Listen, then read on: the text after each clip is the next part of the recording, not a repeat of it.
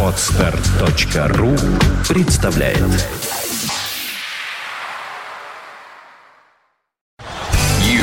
listening. You're listening to Internet Radio Fontanka FM. Fontanka FM. В эфире программа «Интимаш». Эх, Дима, Дима. Вот Дмитрий Филиппов в эфире и Андрей Меньшин. Всем привет. А Сегодня... что-то у меня такая, это самое, нет нас с тобой двоякого нашего сочетания. Так, камера. Понимаешь, что- Нету? Да, что-то по-дурацки вот так все включено. Нет консенсуса Вот в ты- видеоизображении. Ты есть, а меня что-то...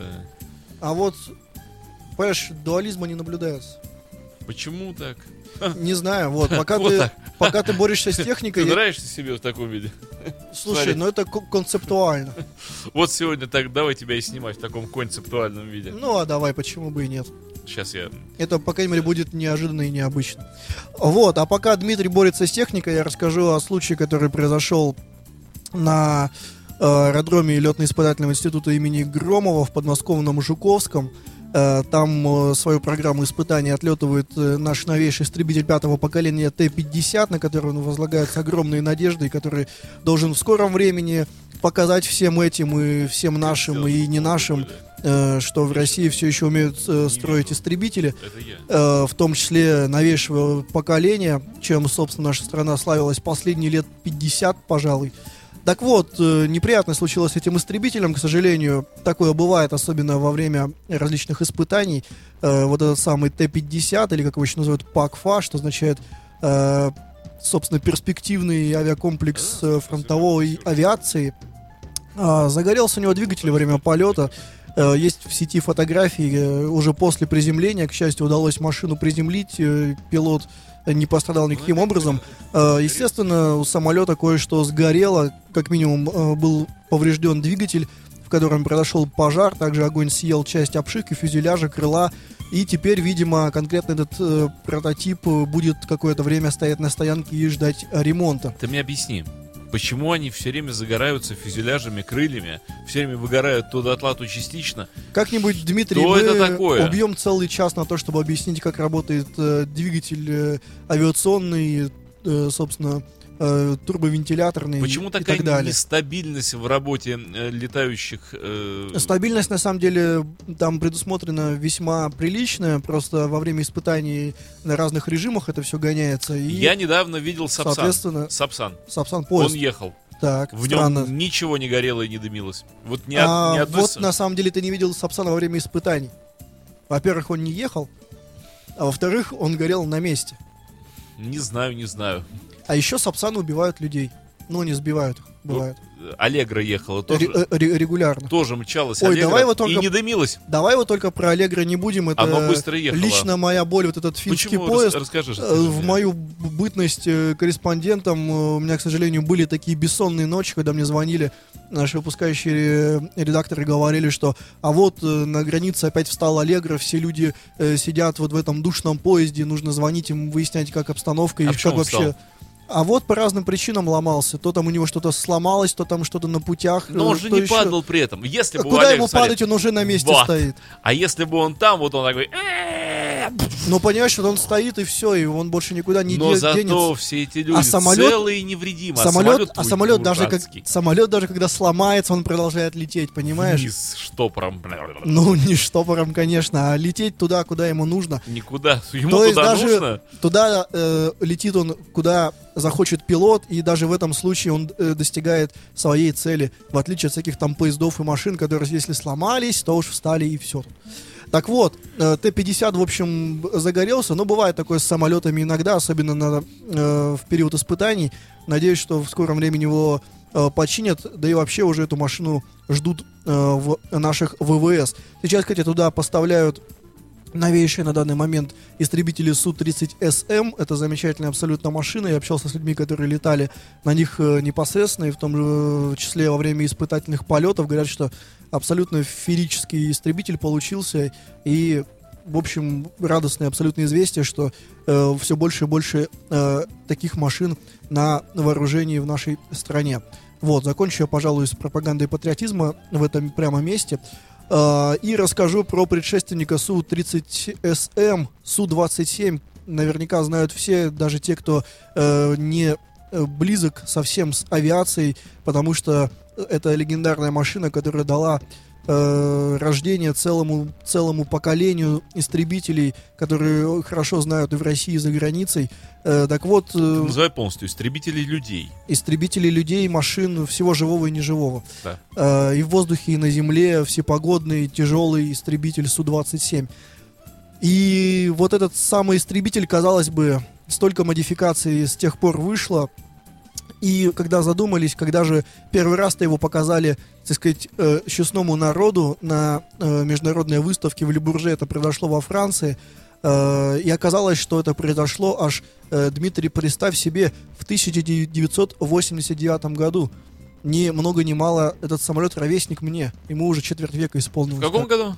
Э, В 89-м. То есть вот с тех пор эта машина Слушай, а уже летает. 89 год уже был. 89 год уже был 25 лет назад, Дмитрий. Добро пожаловать в вообще 2014. Понимаешь, то есть уже четверть века прошло с тех с того времени, а до сих пор модификации э, Су-27 у нас летают и впереди планеты всей. Разумеется, э, если взять самолет Су-27 и те модификации, которые используются сейчас, это абсолютно два разных У самолета. меня для тебя есть э, ретроспективное двустишье. Давай. На салоне в Лебурже яропланов нет уже. От. Но, к счастью, это неправда, и все больше и больше еропланов каждый год, и российских, и нероссийских тоже. А вот, а что касается Су-27, здесь интересный э, такой прослеживается момент. Э, вот все его модификации, они на самом деле имеют внешне минимальные отличия. То есть, если вот человеку непосвященному поставить рядом, скажем, Су-27 и Су-35, вряд ли он э, найдет э, хотя бы десяток отличий. Однако изнутри это абсолютно две разные машины. Это, как знаешь, ну не знаю, взять, допустим, ВАЗ-2106 и какой-нибудь навороченный м, ВАЗ-2107. нет, какой-нибудь Мерседес э, вот со всякими вот этими электронной начинкой и со всем прочим, как, у которого там и климат-контроль, и контроль датчик э, давления в шинах и прочее, прочее. Вот примерно такое же будет различие вот по модификациям, но внешне они почти одинаковы. И вот, на мой взгляд, здесь есть такая небольшая военная хитрость у наших авиаконструкторов, которые, может быть, даже специально не стремятся изменить облик. Знаешь, когда в воздухе какой-нибудь иностранный пилот, не особо хорошо знакомый с российской авиацией, встретит самолет и подумает, а, наверное, это старый Су-27, ему уже 25 лет. А тот как сделает кобру, как перейдет там из э, восходящей бочки в нисходящую с боевым Знаешь, разворотом вниз. он кобру может сделать из простого ужа. Легко, на самом деле. Ты вот вообще видел хотя бы раз, как кобра выполняется? В реале или хотя бы... Так, Ну, почти на самом деле. да, видел, видел. Вот, вот это вот э, история абсолютно э, офигительная. Это только, ну, на самом деле, по-моему, что-то около пяти истребителей А в мире скажи, пожалуйста, такие, вот, такую э, фигуру нет, ты выполнять. мне скажи, э, для э, боевых действий зачем нужна фигура Кобра? Она как может помочь в бою вот этому, Она элементарно этому помогает. самолету? Да, вот э, зачем? Пожалуйста, я тебе вот- расскажу. Вот, так. В ну, подробностях, смотри, э, есть э, такое понятие э, у военных истребителей, как э, БВБ, это ближний воздушный бой. Обычно оно ведется уже с применением либо ракет с тепловым наведением ближнего радиуса действия, либо уж если весь боезапас потрачен, и ничего больше не остается, то тупо из пушек. Э, Пушки до сих пор остались и весьма А эффективны. то и из пистолетов. Вот они зависают так нет, из пистолетов нет. открывают Нет, Дима, форточку. Дима, стоп, и Дима, прекрати, Дима, стой. Дима, Так, перестань. Дуэль. Сначала он кидает авиатору перчатку свою авиационную. Дамы и господа, перчатку. невозможно от этого фонтана Я вызываю вас избавиться никаким образом. на дуэль. Вот. э, В общем, э, вот этот БВБ, когда ведется в ближний воздушный бой, то, э, собственно, самолеты, они маневрируют э, на небольшом расстоянии друг от друга, и, по сути, э, как и в старые давние времена, в том числе еще со Второй мировой войны, цель всегда зайти в хвост противнику и поразить его из орудия.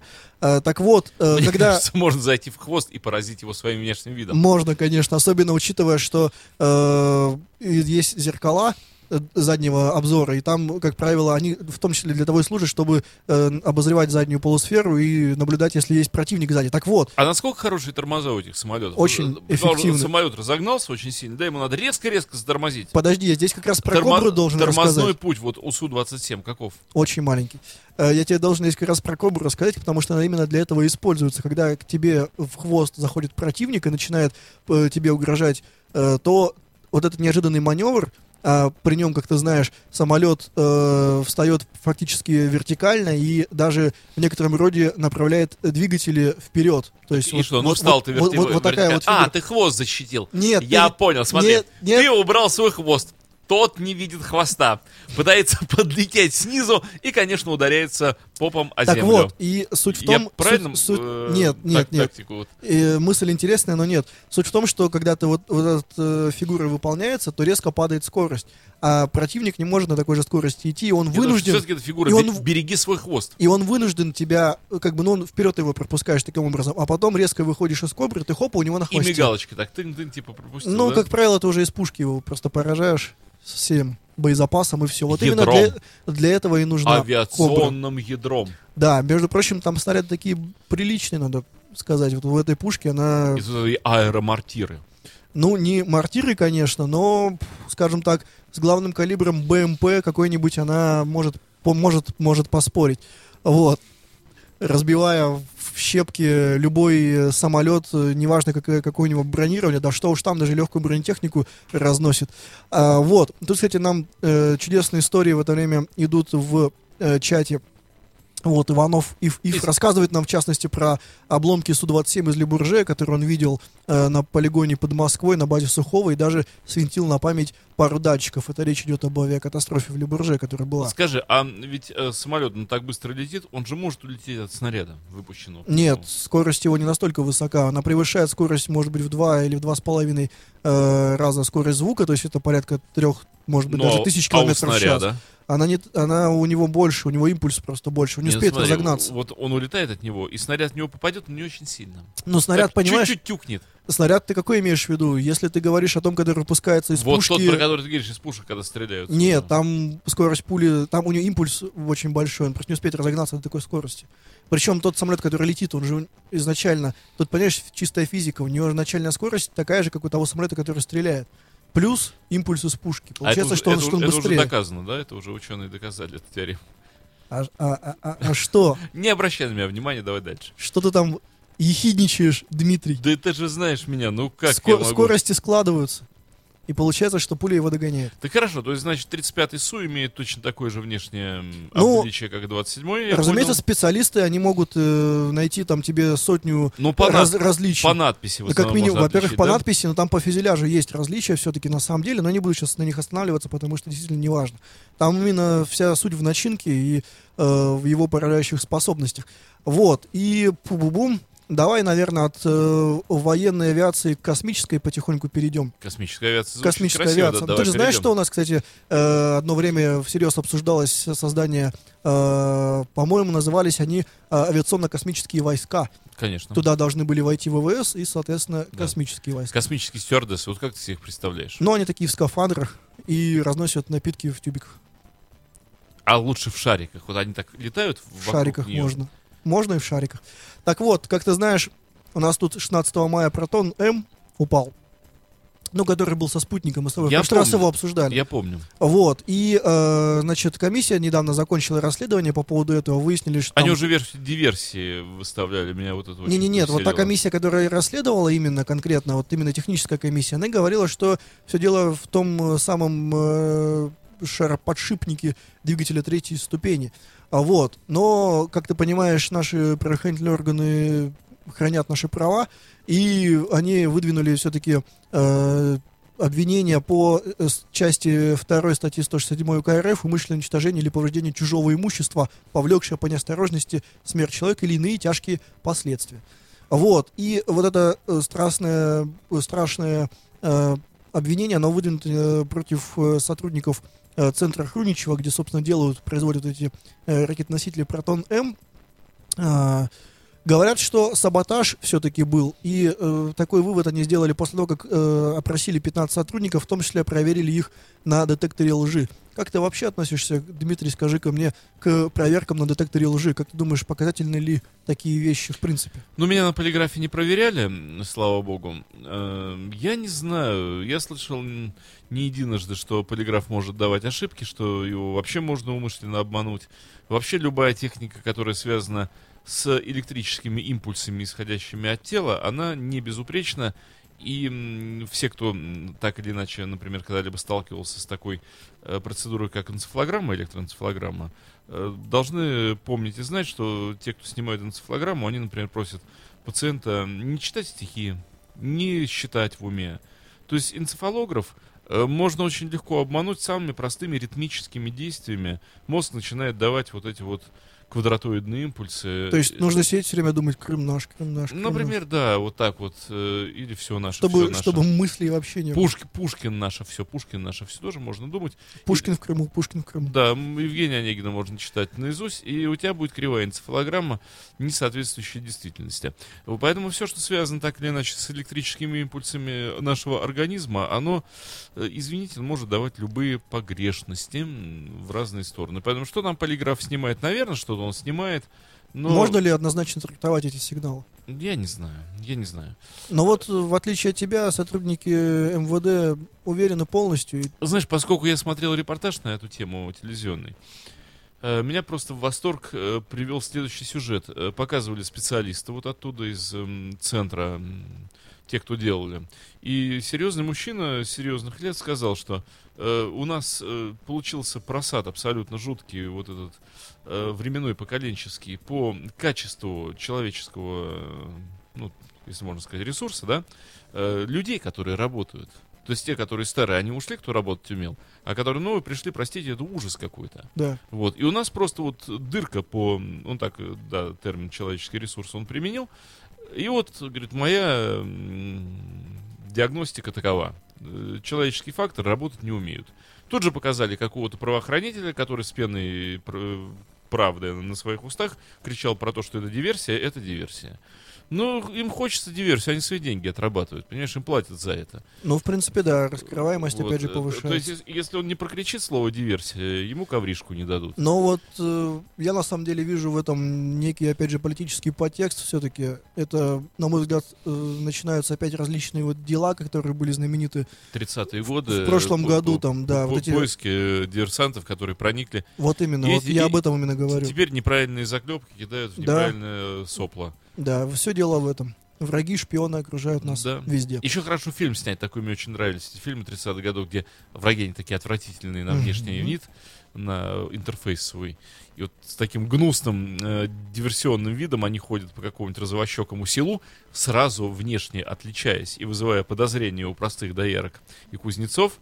Тут приезжают нужные ребята, обязательно в белых фуражечках с красной звездой, Так. и совершают акт возмездия и одновременно...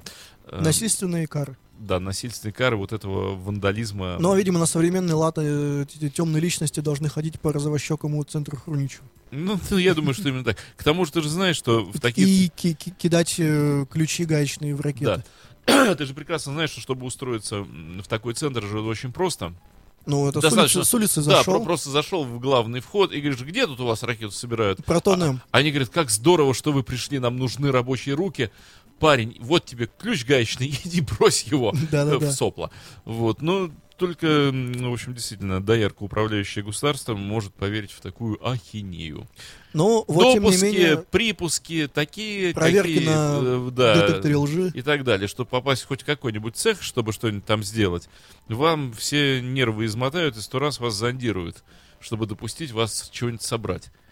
Ну, в общем, тем не менее, ФСБ уже подключилась, и, видимо, Ну, дело, они, дело, они дело, будет, обязательно, я уверен, что они обязательно, дело будет доведено. враг будет пойман. Обязательно и наказан. Сурово, жестоко и во всех М, позах. Но сурово сурово брови мы насупим, если враг захочет нас поймать.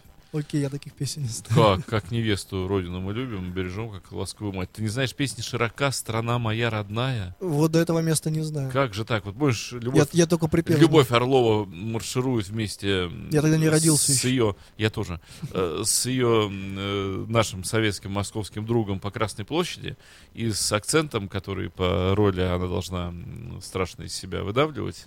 Так. Она поет «Широка страна моя родная». Мгм. Вот. В общем, единение нации происходит. Ну, Я тут в этой связи вспоминаю скорее из э, фильма Балабанова «Брат» и «Брат 2». Вот такой я не смотрел. Я узнал, знаешь. я узнал, что у меня есть огромная семья. Вот слушай, вот такие пакостные фильмы я не смотрю. Ну, зря хороший фильм. Ну ладно. Гадость, гадость. Сколько там человек убили за фильм? Да слушай, у нас в каждом фильме много Нет. убивают. Вот э, в фильме... Я не считал, не э, знаю. В фильме «Цирк» с Любовью Орловой не убили ни одного человека. Ну, бывает. Даже По- повезло. пл- самого отрицательного героя его с позором и хохотом изгнали из э, э, цирка как Ну, такового. Не будем сейчас о вкусах. А то мы сейчас будем себя вести как э, президент Emirates э, Тим Кларк, который критика критиковал самолеты А-350, Да не вы критиковал. так и отказался в итоге. Сначала говорит, куплю я ваш А-350, А потом... а потом говорит, нет, не куплю, и отменил контракт даже на 21 миллиард. А ему не нужны эти самолеты или у него миллиарды кончились? Я думаю, миллиарды вряд ли у них кончились, потому что у них э, А-380 очень много, ты как ты знаешь, самый большой пассажирский самолет. Так а что 350 ты его не А устроил? 350 говорит, э, не соответствует э, определенным техническим требованиям. Airbus зря верит в, в программу выпуска самолетов. Э, Поэтому вот э, Тим Кларк вот как раз э, вкусовщиной, я считаю, занимается в данном случае. А 350, как ты знаешь, он прямой конкурент новому самолету Boeing 787 Dreamliner. Они в плане э, по классу, по э, вместимости пассажиров примерно одинаковы. Э, то есть это все больше, то есть еще больше летающий компьютер, чем до этого. Вот, суперсовременные самолеты из суперсовременных материалов с э, суперсовременными системами. Но при этом вот Boeing 787 вышел чуть раньше и уже э, активно летает, э, в том числе в, в Qatar Airways и в Emirates и во многих других авиакомпаниях. И в British Airways, кстати, тоже. А вот А350 только-только должен вот появиться, первый полететь. И вот тут Тим Кларк из Emirates вышел такой, говорит, не а. И все. И отменили контракт на 50 самолетов. В общем, весьма сильно обломали в этом плане Airbus. Теперь неизвестно, как они дальше себя будут вести. Очевидно, что ну, придется им подсократить свои амбиции. Я в данном случае имею, конечно же, корпорацию Airbus в виду. Хотя до этого, вот при все прошлые годы, я помню, по-моему, они чуть ли там не самые лучшие показатели в авиаотрасли по чистой прибыли показывали. То есть столько они там напродавали своих А320, А380 и А330 и так далее, и так далее. Вот. Кстати, об А330. Об Airbus 330, именно на этом самолете, как ты э, знаешь, а может и не знаешь, э, недавно совсем полетела наша сборная. И ты наверняка знаешь куда. Неужели мы говорим о таком виде спорта, как футбол среди мужчин на траве с мячом в бутсах? Ну, вот тот самый вид спорта, где 11 миллионеров бегают между собой, гонять мячик. Мячик э, у них бы мог быть, знаешь, из какой из кожи ламы, причем Далай-ламы. Да, вполне. Вот. При этом, э, вот что касается конкретно нашей сборной, как ты понимаешь, э, на нее возлагаются особо большие надежды в этой стране. В какой? Вот наши. А, я думал. Не, ну понятно в какой. А вот, а, так принято обычно, что каждая сборная, которая не способна добраться по земле э, в пределах этого континента, отправляется туда на, на самолете национального авиаперевозчика. Э, Соответственно, российскую сборную повезли на А330, на Airbus 330 авиакомпании Аэрофлот прямым рейсом в Бразилию специальным. Отмечалось А сколько лететь в Бразилию? 14 часов беспосадочный перелет. И вот эти наши футболисты 14 часов Будут бедные лететь. мучатся. будут лететь в, в космосе вот в этом безвоздушном практически, Ну, р- редко воздушном. Ну, он такой, да. И В будут разреженном в воздухе. последний момент, вот в самый последний момент, они Так. будут э, пытаться все-таки научиться играть в футбол. Но они будут скорее смотреть Знаешь, на вот сам- ты- самоучитель. Дотренировываться, вот как Но на самом деле по проходу удары, вратарь у них будет стоять. рас- распасовочка. Да, поперек и вот Ну да. вратаря Ну, тренировать. кстати, вратарь может и спасти там меньше 40 сантиметров проход между Слушай, креслами. я не знаю, в твоем детстве была такая должность вратаря футбольного, дворового, а в моем практиковалась, называлась вратарь мотала. Когда вра- Объясни. Ну, когда вратарь может выбегать в поле и играть еще как Да. полевой. Ну, ему скучно стоять в воротах, поэтому Я, так вот, он, вот я, я часто таким был. он вратарь мотал. Он, Вот, да, да, да. Мне кажется, надо в нашей сборной ввести вот эту должность. Нам не хватает вратаря моталы. Вполне. Но это такой играющий, как есть играющий тренер, это играющий, Играющий вратарь. вратарь. Да, да. Вот, и э, оби- э, вот что касается конкретно вот этого перелета, ведь такая интересная вещь была, говорили, что даже бортовое питание э, подобрано с учетом потребностей футболистов, с учетом рекомендаций врачей команды, э, чтобы они как можно легче перенесли акклиматизацию. То есть, понимаешь, какие детали продумываются вот во время вот этого трансфера? Какие у них есть детали? Разные. В частности, может быть, кто-нибудь не любит картошку, а кто-нибудь, наоборот, макароны. А вот Киржаков сидит в своем кресле с надписью Киржа... там же кресло именное. Да. Киржаков. Киржаков, да. И у него, наверное, своя стюардесса личная, которая приходит и говорит, Вряд ли там Гер... столько- Герш Киржаков, не желаете ли... Почему гер? Ну, я не знаю. Рафлоджи. А, Гражданин. гр. Гр. Точка. Не, ну или, или господин, как сейчас принято. Гн. Гн. Гн Киржаков. Гн это опасно. Так, Не хотите ли откушать еды. чего-нибудь авиационного? Да. Ну, вполне, может быть, так и происходило.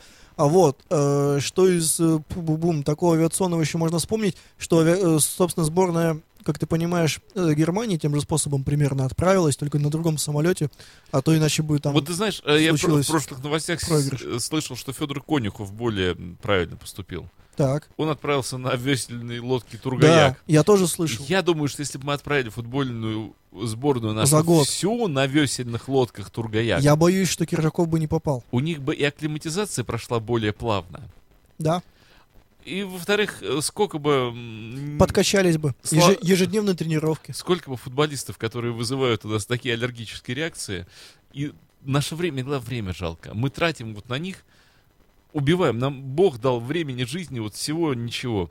Э, Вернее, каждому сколько отмерил. А тут мы тратим вот это драгоценное время жизни на зрение того, как вот этот футболист бил, бьет, будет бить, и все, в общем... И все мимо. И все не Бац-бац. Да, и мимо. Вот я прямо не знаю, Слушай, ну на самом деле, если дойдет до удара, это уже хорошо. что его удар хватит. Нет, я думаю, что просто до этого момента не дойдет. У нас, как правило, перехват где-то в середине. Знаешь, меня больше всего убивает вот это вот хождение на полусогнутых. Э, начиная с 76 согласен. года наша сборная и ходит, и ходит на полусогнутых. Э, Раз в десятилетие попадается вот какая-нибудь такая аномальная команда типа м, Биланова, Заварова, э, Протасова, м, вот они по- побегают. Вот, это, вот этого парня от Загоева. Э, ну это уже значительно позже. Вот, они побегают немножко, побегают, вдуют какой-нибудь Венгрии 6-0. Вот, мы только возрадуемся. Типа, ура, ура, ура, ура, ну, 86-й год. Вот, СССР, Венгрия, Аргентина и Майка 6-0. Да. Да, э, было, в общем, так наши носились, как угорелые. И снова на полусогнутых пошло-поехало.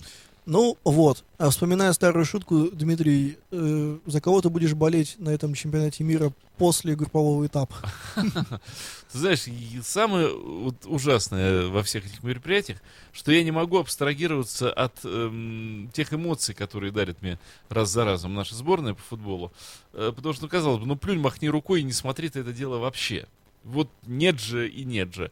И все равно... Но мне кажется, у мужчин это в крови в принципе. да, Хотя, я, да я даже хотя я знаю многих, которые не понимают. это. всегда и плюю, и машу рукой, а потом все равно, вот, все равно. Тянется. Ну, я раз за разом, я тебе уже говорил вне эфира, я уже долгие годы симпатизирую сборной Хорватии. Мне они очень нравятся по игре.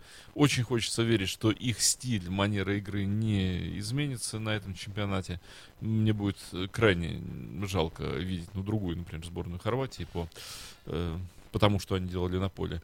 А в общем, болеть не за кого. Мы уже с тобой, опять же, вне эфира говорили, за бразильцев не болею, за Аргентину тоже.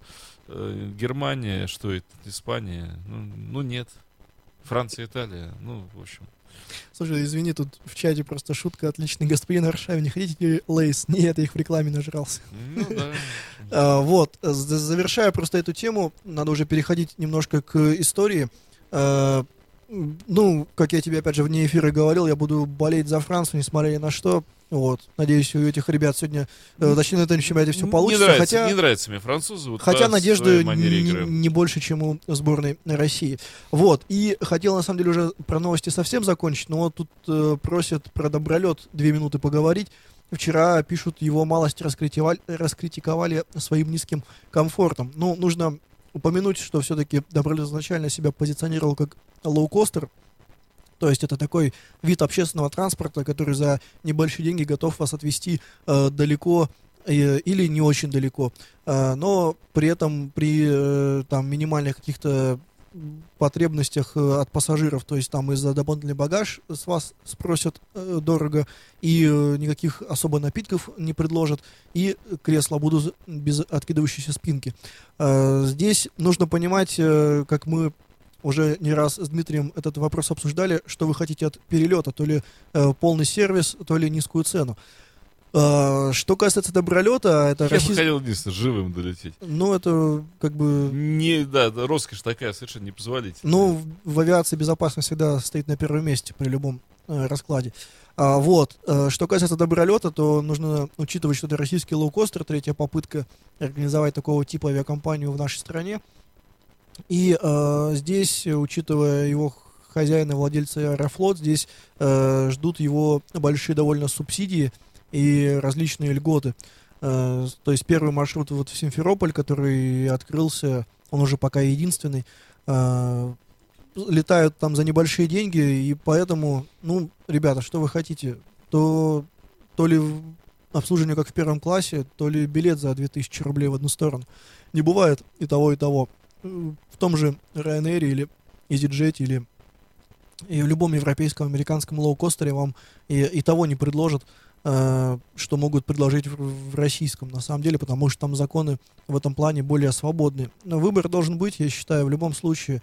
Э, пока нет такой э, практики, что авиаперелеты это роскошь для каждого и, опять же, не какой-то, наверное, момент для понтов, а действительно средство передвижения. Все же пока это удел избранных, но вот такие шаги в виде добролета при всех его недостатках, я надеюсь, э, будут менять ситуацию в лучшую сторону. Вот. Высказался я по поводу добролета, поэтому, ну, по поводу малокомфортности, да, это было ожидаемо, это было анонсировано, и тут нет смысла удивляться. Если совсем не в мочь, то есть более дорогие билеты того же Аэрофлота, который отвезет вас по тому же маршруту тысяч э, за 20, например. А, вот. Поэтому летайте тем, чем нравится, главное летайте. Хоть метлой. Да, сейчас... Слушай, вот у Карлсона у него совершенно ужасные аэродинамические свойства были. Конечно. Ну, у вертолетов вообще не очень хорошие. Опять же, дело происходило в 60-е годы, да? Так. Э, Тогда ему было, сколько ему было? Мужчина в самом расцвете Я сил. тебе только, я сейчас, эту тему продолжим, только тебе скажу, приготовь какую-нибудь песенку, нам нужно отбиться и потом про историческую рубрику Да поговорить. не надо нам биться. Биться У нас надо. уже времени всего ничего осталось. Пока песенку слушаем, уже вся история закончится. Ну, пару Смотри, дат Ка- Ка- успею Карлсону сказать. было сколько? 35? 40? Ну, ну, в самом расцвете сил он сказал. Ну, это сколько? От 25 до 40. Ну, то есть давай возьмем 35. 33. Ну, пусть. 33. А на дворе был год какой там, 68-й, например, Так. да? Э, то есть э, ему сейчас, хотя писала-то она еще в 40-е. Ну, мультфильм снимали в 60-е. Так. То есть сейчас Карлсону сколько? А ты думаешь, он жив? Он, а ты хочешь сказать, мертвый Карлсон? Ну да. Карлсон не может Слушай, быть ну мертвым. все когда-нибудь. Ну, подожди. Давай считать, что очень пожилой Карлсон. Так. Ну, пропеллер как работает? Ну, так ну, на варенье работает. Ну, все еще работает. Ну, от возраста не зависит. Но он же карбюраторный еще, Карлсон-то. Почему? Карлсон? Тогда инжекторов не было, прости Так он на меня. варенье какой карбюратор? Кар- Варенный карбюратор? Какой вареный... ка- Дима, Дима, ты явно перегрелся этим вечером. Да ладно тебе. Вот. Ну, Так вот, э, тогда галопом по Европам. Про 350, который сегодня говорили, 14 июня он впервые оторвался от земли в прошлом году. Наблюдали за этим э, действием очень много человек. На Ютубе была прямая трансляция. Там что-то, по-моему, порядка 200 тысяч э, онлайн просмотров единовременно превысило количество, то есть вот это количество подключений. И плюс было огромное количество людей на самом аэродроме в Тулузе, где этот самолет свой первый полет совершал. Э, Надеюсь, все-таки у этого самолета будет э, не менее успешная судьба, чем у его младших и старших собратьев. Э, что здесь еще из такого можно упомянуть? 15 июня э, ну, 1956 года в аэропорту Внуково создан авиаотряд особого назначения для выполнения правительственных рейсов. Я так понимаю, что речь идет не о чем ином, как о специальном летном отряде «Россия». Сейчас он выполняет э, авиаперевозки в интересах администрации президента и первых лиц государства. Там что-то около порядка 10 человек всего. И в и в его авиапарке есть как э, российские суда, Ту-154, э, по-моему, Як-40 еще остался, вертолеты Ми-8, конечно же, президентский Ил-96-300 ПУ, э, так и э, с недавних пор стали появляться иномарки, в частности Airbus э, А319 и э, бизнес-джеты Falcon. Вот, с 56 года этот э, авиаотряд существует, в какой-то момент он разделился на э, э, авиакомпанию «Россия», которая базировалась также во Внуково, но уже возила граждан э, сначала СССР, а потом и, собственно, России. И э, после э, того э, случилось еще одно немаловажное событие. Вот тот самый, та самая авиакомпания «Россия» соединилась с авиапредприятием Пулково, которое базировалось в Пулково, и таким образом э, в Петербурге появился э, тот авиаперевозчик, который мы имеем сейчас. Слушай, это случайность или какая-то все-таки закономерная связь, что Ну, авиапредприятие Пулково называется Пулково, потому что оно базировалось в Пулково? Ну, естественно, так, так назвали, потому что там базировалось. Серьезно? Разумеется. Ну, А это вот Дима. случайность. Ну да, вот прилетели люди с э, Хабаровска, говорят, давайте Пулково назовем. Кстати, да. Вот. Э, Собственно, вот авиакомпания «Россия» теперь э, это дочернее подразделение «Аэрофлота», которое владеет 51%, по-моему, акций. И э, сейчас она базируется по-прежнему в двух аэропортах, в Внуково и в Пулково по-прежнему. Так, что у нас еще тут произошло? Ну, конечно же, 16 июня э, 1963 года Терешкова совершила свой первый полет в космос на Востоке-6. Первая женщина в космосе. Ты знаешь, меня в свое время, не в свое, время, совсем недавно очень искренне так тронули слова Терешковой. Она же отвечает, я не знал этого, она отвечает за марсианскую программу в э, По-моему, марсианская космонавт. программа по- по- потеряла абсолютно Нет, себя. вот она как бы, при- я не знал того, что она главная просто по тарелочкам, главная по Марсу. Так, И, и она сказала, что даже если бы я знала, что это полет в одну сторону, так. я бы все равно полетел на Марс. Так Да, вот, так По-моему, а, по-моему, первая экспедиция будет же в одну сторону. Не, ну представляешь, вот как бы... Ну, тут разумеется. на- настолько Терешковой хочется слетать А ты, на бы не, Марс. а ты бы не полетел Я нет. в одну сторону? Вообще не полетел бы на Марс. Да? Хотя мне кажется, что... По-моему, это клево. Ну, это клево. Мне кажется, что люди-то оттуда вышли, потому что у нас э, биоритмы марсианские. Поговорим об этом в следующий раз. Тут опять вопрос из э, чата. Я еще, наверное, успею на него ответить по поводу Анса-48 и э, вот этой всей заварушки на Украине. Как ты, Дмитрий, знаешь, Анса-48 это российско-украинский самолет, и э, в частности э, он собирается на Воронежском э, авиазаводе. И, естественно, также часть э, Анса-48 собирается на, э, групп- э, на Украине, э, там, где находится непосредственно сам Антонов.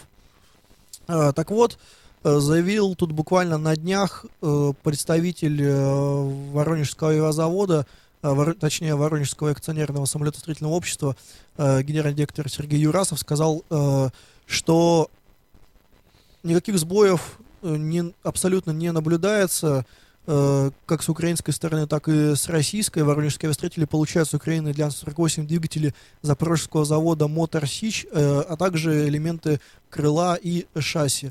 Окончательная сборка самолетов, соответственно, происходит в Воронеже. Поэтому война войной, а самолеты по расписанию. Поэтому как замечательно, что вот э, дружба народов и экономические связи могут все-таки абстрагироваться от политических эм, кризисов. э. Да, я очень надеюсь все-таки, что все это поскорее уже, блин, закончится, потому что страдают от этого все. Ну, Я бы не, соверш- я, совершенно с тобой согласен. я, я, я не вижу просто в чьих интересах это в принципе может быть. Ну, видимо, в чьих-то. Видимо, Ну, сейчас уже такая, мне кажется, может быть, специальные это было люди. изначально. Но сейчас уже такая стадия, когда страдают все Я стороны. думаю, что те, кому это было надо, они свое получили, и теперь, в общем, сделают вид, что как будто ничего и не было. Какой-то у нас перекрестный такой опрос получается в этой рубрике и история, и современность. И все-таки... Ну, мы же не можем ни от того, ни от другого отмахнуться. Да, и все-таки вновь к истории 18 июня 1886 года случилось важное событие в российской авиации. Русским воздушным разведчиком Зверинцевым впервые в России сделан воздушный снимок первым в мире фотоаппаратом, сконструирован русскими изобретателями специально для аэрофотосъемки с аэростата в свободном полете. Это в каком году? В 1886 1800. Ничего себе. да, и догадайся, еще за- догадайся, что фотографировали За, сто- Дмитрий. за столько лет до Бумбараша. Не стал бы я просто так об этом говорить, но ведь с высоты 1100 метров фотографировали не что иное, как, Высоко. как город Кронштадт и остров Котлин. Слушай, высоко-то как. Разумеется. Здорово. Именно здесь, именно отсюда все началось. Э, вот, поэтому даже не знаю, чем мы закончить после такой новости. Летайте на самолетах, смотрите футбол, и все у нас будет хорошо, я надеюсь. Послушай, если э, вот в этой тираде мысли о смотреть футбол явно излишние. не, не смотрите футбол. Я мог сказать, так, таким же образом и не, не, не надо. Вот это вот всего вот этого. Да, да, Здоровее Дмитрий, будете. твоя антипропаганда здесь не работает. А кто должен вообще вам оппози- оппозиционироваться и оппонировать? Как Должен, конечно, я согласен. Потому что, ну что самолеты, самолеты. Девушки. Вот сначала девушки, а потом ваши самолеты. Вот тогда бы я еще как-то Первым относился. делом мы испортим самолеты, ну а Это- девушек, это, а девушек да, потом. старая шутка. Поэтому девушек мы портить не будем. У нас с ними Но и самолеты все тоже не по надо. любви, а вот самолеты ваши мешают Пусть летают, с девушками. Дмитрий, пусть летают. Ну пусть летают. Все, Я- все в этом мире я взаимосвязано. за авиацию, ничего против не имею. Самые красивые девушки там. Ложь. На этом мы завершаем программу. Я нажимаю кнопку стоп. You are listening. You're listening to Internet Radio Fontanka FM. Fontanka FM. Скачать другие выпуски подкаста вы можете на podster.ru